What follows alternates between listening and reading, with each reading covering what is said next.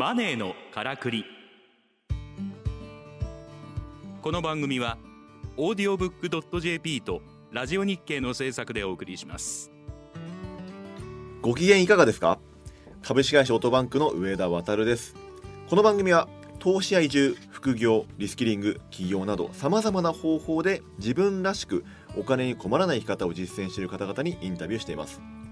話題のビジネスや働き方を取り上げてお金の流れ仕組みを分かりやすく解説します。さて今回のゲストは中央大学国際情学部教授の岡島雄一さんです。よろしくお願いします。よろしくお願いします。岡島さんは中央大学国際情学部教授。専門分野は情報ネットワーク情報セキュリティでメタバースにも詳しく主な著書にメタバースとは何かネット上のもう一つの世界。今世紀最大のビジネスチャンスが1時間でわかるメタバース見るだけノート。ブロックチェーン相互不信が実現する新しいセキュリティなどを出版されていらっしゃいます。さて岡島さん、はい。前回から GAFAM のメタバース戦略ですね、うん。の話を伺っておりますけれども、まあ、今回は、はい。あのまあ、Facebook についてですね、まあ、Google と Google と。Apple 実はちょっとそんなに親和性というか、うん。メタバースそんなやってないやんっていうのが多分僕らの共通見解だと思うんですよね。ええ君子危うきに近寄らずですよ。だってこの人たちはうまくやってるしうん。現実を愛してますよ。うん。でやっぱり現実でがっつり儲けるビジネスモデルをもう強固に組み上げてますよね、はい。で、えー、とメタバース、まあ、メタバース、あの内訳は2種類あるみたいなお話をこれまでにも差し上げましたけれども、まあ、でも仮想世界っていう意味での新しい世界を、えーメタバースっていうあのブランド名で作り上げていくのであれば、うん。またそこに新しい社会、うん。新しいビジネスモデルを作っていかなければならない、うんリスクでもありますよね、うん。より儲けが拡大するかもしれないですけれども新興勢力に奪われるかもしれない、新興勢力は今 Web3 っていうブランディングでうん。ものすごいそこにアプローチしようとしてます、なので、えっと、王者の戦略としては、うん。いやび現実で儲かってんだからそこの金のなる木はまだまだ金なの金のなる木として回していけるあの要素がたくさんありますから、うんそこを捨てる必要はねえよな、うんそんなにこうメタバースに今から、あのーリソースを全部ぶっ込んで、うんえーガリガリやらなくても自分たちは王者の戦略が取れるっていうふうには考えてると思います。うんそんなに積極的じゃないのは逆に自然かなと。現実主義者うん、が Apple、うん Google であると。だって人間はやっぱり生身の生き物で現実とはやっぱり排泄だ食べる睡眠だみたいなとこで切って生きていくことはできない、うん現実はいかにメタバースがこう盛り上がったりとかうんしていても、うんえー現実は現実で強固にあのみんながそこで生活していく場として今後もあり続ける、うん。そこのビジネスをまず盤石にしておいて、うん。で、えーと今後100年食い続けられる仕組みをさらにあのリあの再構築していくうん。が彼らの最重要な要素だと思うんですよね。なるほど。うん。うんなので、まあ、あの現実のビジネスの基盤が一番弱いフェイスブックがなんとかメタバースでっていうほどの危機感は持ってないと思います。まあ、すでに現実に強固な基盤をね、うん。持ってますもんね、うん二つともね。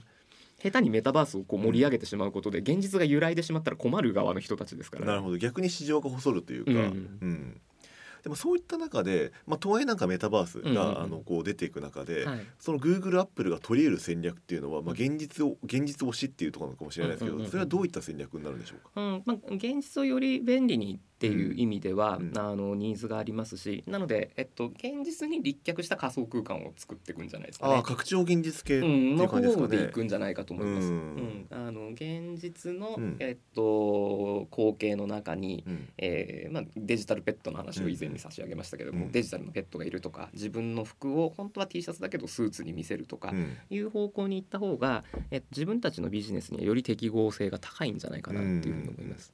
現実をより面白く、うん。より便利にしていくためのうん AR、拡張現実、うん。っていう方向性で Apple、Google がアプローチするっていう。うん、今持ってるリソースを最大限に活用しつつ自分たちのチームを脅かされないような戦略って考えると、そっちの方が、えっと、適合性が高くてうん。で実際そういうアプローチを取ってると思うんですよね。うん。アップルさんなんか、まあ、アップルさんちょっと出す出す詐欺になってますけど、はい。あのアップルグラスですかね。AR グラス、スマートグラスを出すよ、うん。来年こそん来年こそっていつも言ってますが、でも本当そろそろ出てくると思うんですよね。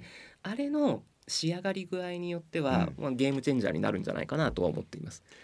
なるほどまあ実際ねあのアップルウォッチができて、うんうん iPhone アップルウォッチできて、ね今度はグラスっていうことですもんね。うんうんだいぶこう生活のもう俺リアルに立脚してるからさそのなんか仮想世界とか全然あの興味ないよっていう人もやっぱ言説空間としてのツイッターフェイスブックってとこにいたりとか、うん。まあアップルウォッチで、えっともう Suica はそれで支払ってるんだとか、うんデジタルの便利さって受け入れてると思うんですよね。そね。そこにもう一個眼鏡が足されるっていうことになってくると、相当現現実の中にデジタルの情報が入ってきて、うん。現実の空間と物質的な空間とデジタルの空間が融合してるっていうそのが一段階進んで、うん。それに気づくようになるっていう、うん。そういう社会が到来するんじゃないかと。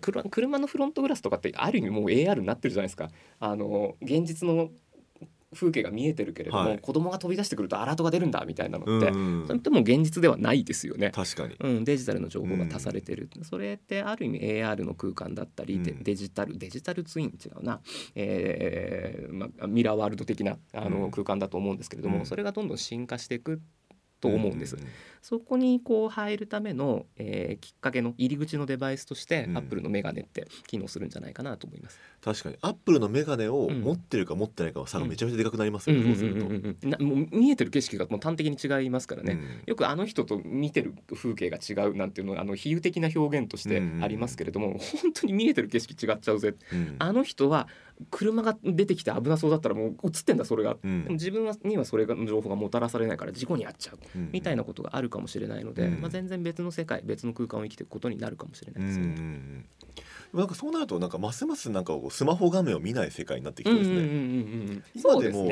結構そのワイヤレスイヤホン、あのエアポッズとかね、出てきた時から、うん。なんかスマホ画面を見るよりはなんかこう聞きながらね、うん。移動するみたいな方向になったじゃないですか。いやもうその方が安全ですしね、うん。スマホの画面に目を落としながらってうんなかなかできないじゃないですか。だから、うん。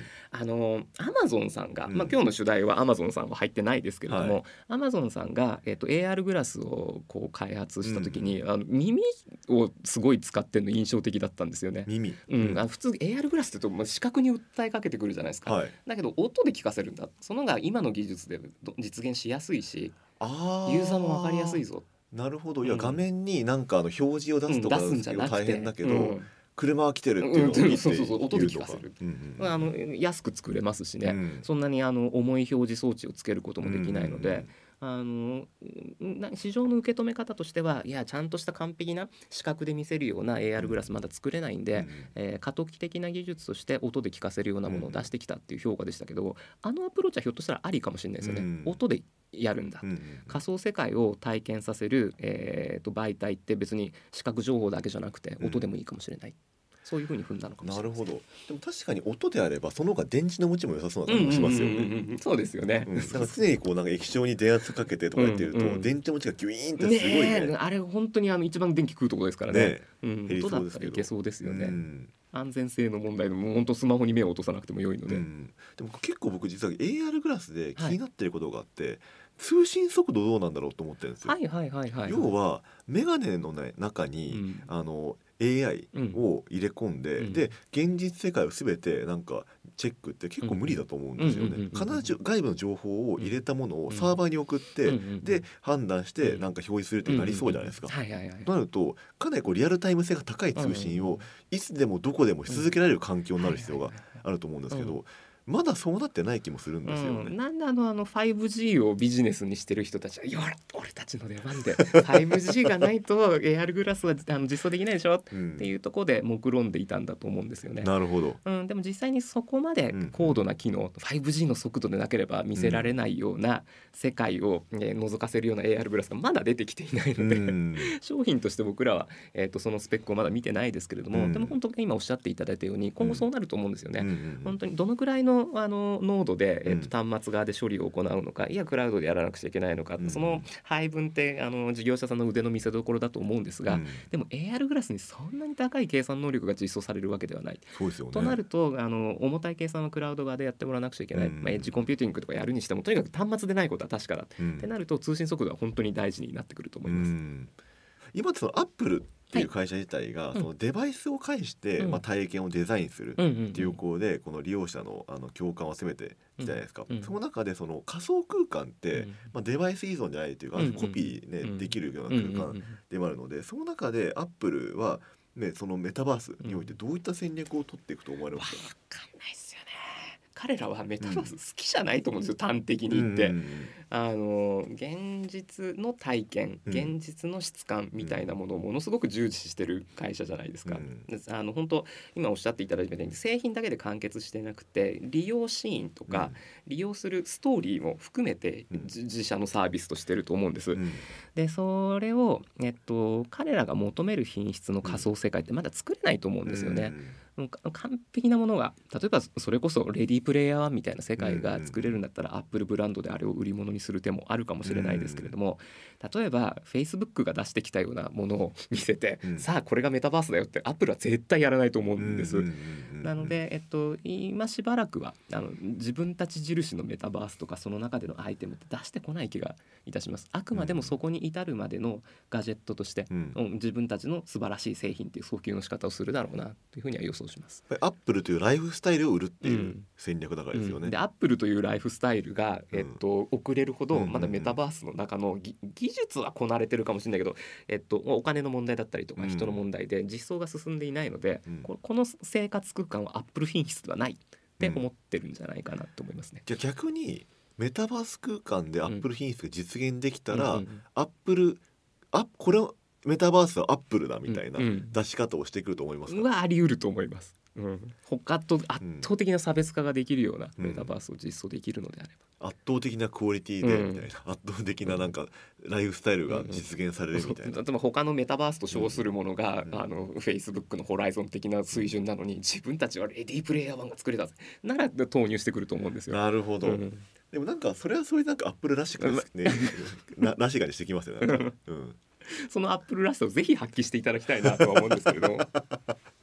まあ、そうなってくると多分あの、ね、それはもうアップルが AR だけじゃなくて、うんなんかあの、ね、それオキュラスじゃないけど、うんあれのアップル版うんのなんかそういうのを作ってるとかですね。もしくはなんかあの神経入力デバイスみたいなうんうんものがそれがアップルになってるとかなんかあの全く新しい、はい、あのところをうんなんか提供してそうな感じもしますよねそうですねデバイスとかで。うんうんでもねあのイーロン・マスクさんなんかも神経接続はまだまだあ諦めずにやっていくんだって言ってますから、どっかでブレイクスルーが出てきたら面白いですよね。まあ、神経接続は僕もやりたいややってみたいですね。やりたいですね。うんうん全ては関してゲームも含めて全部変わりますよね。うんまあ、究極はもう広角機動隊の世界になると思うんはいですよはいはいはいはい。うん。そうそうそうそう。そのあの最近えっとメタバースって、うん。マトリックスもうマトリックスのオリジナルって分かる学生いなくなっちゃいましたけど、はい。マトリックスの世界に似てますよねうん。とか言われることが多いんですけど、あれはい。僕順序逆だと思ってて、そうですね。マトリックスに共感した連中が、はい。あれだと思ってメタバ あれに似たものを作ってると思うんですよ。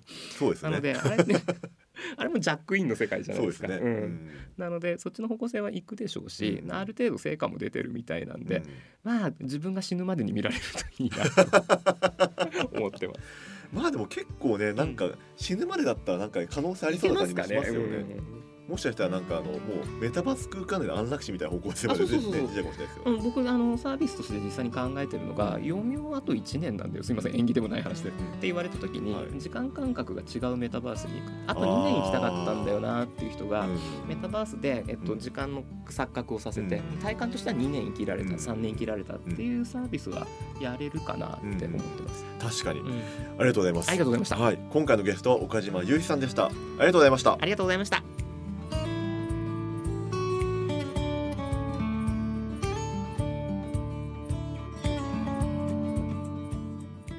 ネーのからくりオーディオブック JP とラジオ日経の制作でお送りしました。